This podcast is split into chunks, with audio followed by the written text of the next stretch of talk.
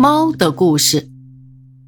猫很乖，喜欢依傍着人，有时候又爱蹭人的腿，闻人的脚。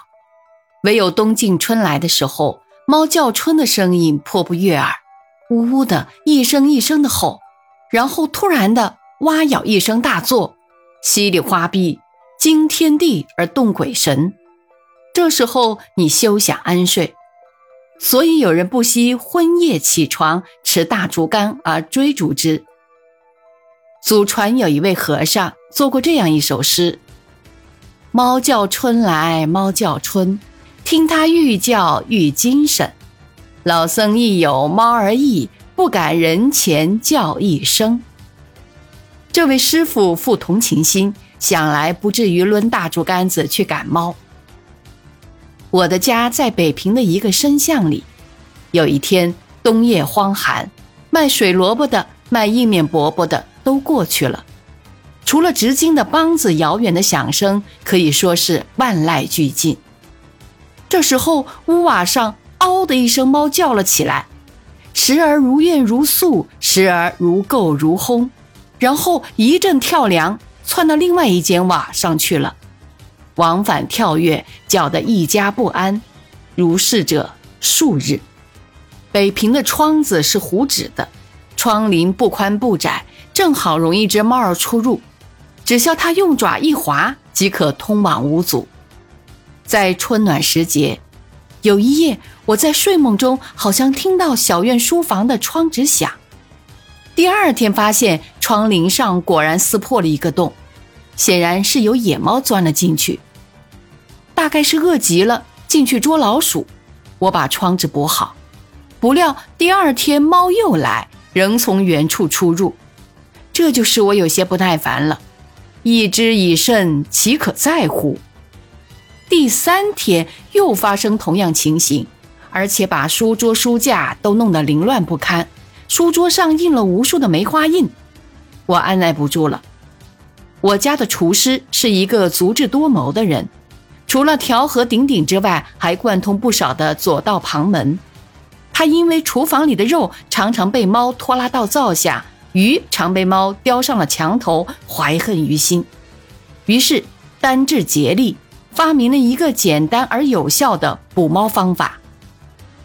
他用铁丝一根，在窗棂上猫经常出入之处钉一个铁钉。铁丝一端系牢在铁钉之上，另一端在铁丝上做一个活扣，使铁丝做圆箍形，把圆箍伸缩到适度，放到窗棂上，便诸事完备，静待活捉。猫窜进屋的时候，前腿伸入之后，身势势必触到铁丝圆箍，于是正好套在身上，活生生的悬在半空。愈挣扎，则圆箍愈紧。厨师看我为猫所苦，无计可施，遂自告奋勇问我在书房窗上装置了这么一个机关。我对他起初并无信心，孤望从之。但是当天夜里居然有了动静，早晨起来一看，一只瘦猫奄奄一息的赫然挂在那里。厨师对于捉到的猫向来执法如山，不稍宽假。我看了猫那副可怜相，只为它缓颊，结果是从轻发落，予以开释。但是厨师坚持不能不稍予严惩，即在猫身上用原来的铁丝系上了一只空罐头，开启街门，放它一条生路。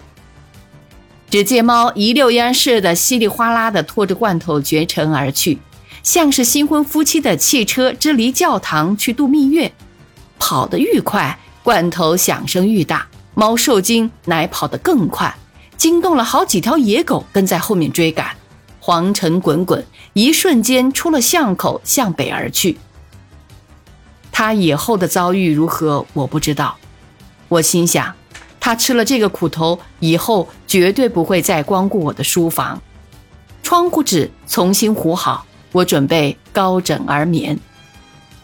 当天夜里，听见铁罐响。起初是在后院砖地上哗啦哗啦的响，随后像是有东西提着铁罐柔声跨院的枣树，钟乃在我的屋瓦上坐下。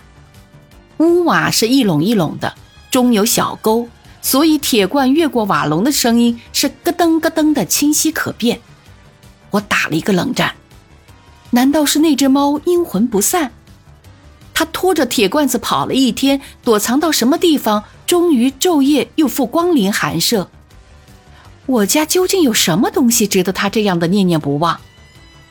哗啷一声，铁罐坠地，显然的是铁丝断了。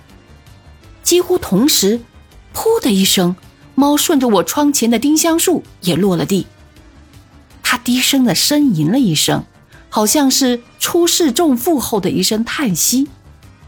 随后，我的书房窗纸又撕破了，历史重演。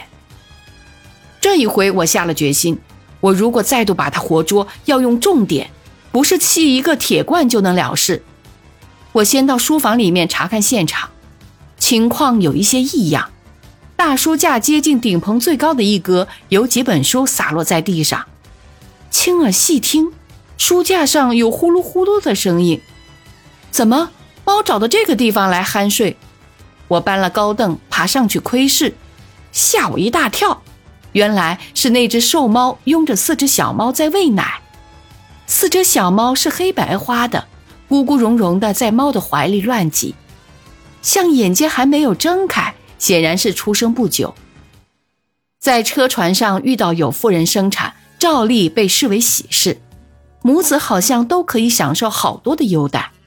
我的书房里如今喜事后门，而且一胎四个，原来的一腔怒火消去了不少。